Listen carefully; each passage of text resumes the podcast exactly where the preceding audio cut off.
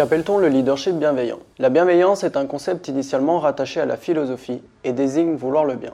Selon le psychologue social Shalom Schwartz, la bienveillance est l'une des dix valeurs fondamentales humaines et implique certains comportements tels que celui d'être serviable, indulgent ou encore responsable. Dans la littérature en gestion des ressources humaines, la bienveillance est définie comme une préoccupation ou une attention envers autrui visant à promouvoir le bien. Parmi ces différentes formes et utilisations, le leadership bienveillant s'est imposé et a fait l'objet d'un intérêt grandissant depuis la fin du XXe siècle.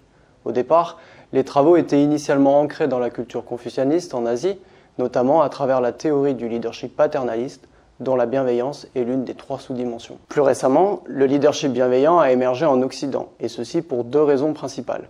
D'une part, la réduction des effectifs, les plans de licenciement et les fusions-acquisitions ont provoqué une méfiance importante à l'égard du leadership.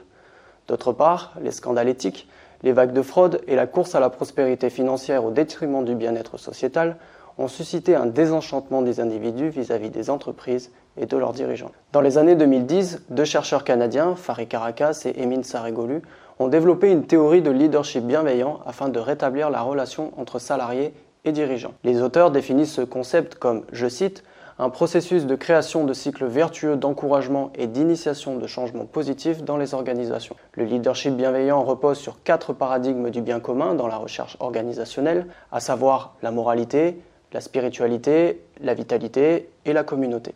Respectivement, cela se matérialise par la prise de décision éthique, la création d'un sens, l'inspiration de l'espoir ainsi que le courage pour prendre des actions positives et l'impact positif sur la communauté au sens large. Le leadership bienveillant y est donc décrit comme la coexistence de plusieurs styles de leadership, par exemple le leadership éthique, le leadership servant ou encore le leadership transformationnel, ce qui permettrait aux dirigeants de répondre aux enjeux multidimensionnels auxquels ils sont confrontés tout en contribuant positivement au bien commun de leur organisation. Mais l'apport significatif de cette théorie est le développement d'une échelle psychométrique. Elle offre des comportements concrets pour les leaders bienveillants et permet d'identifier les avantages, les changements positifs et les résultats observables pour le bien commun de leur organisation.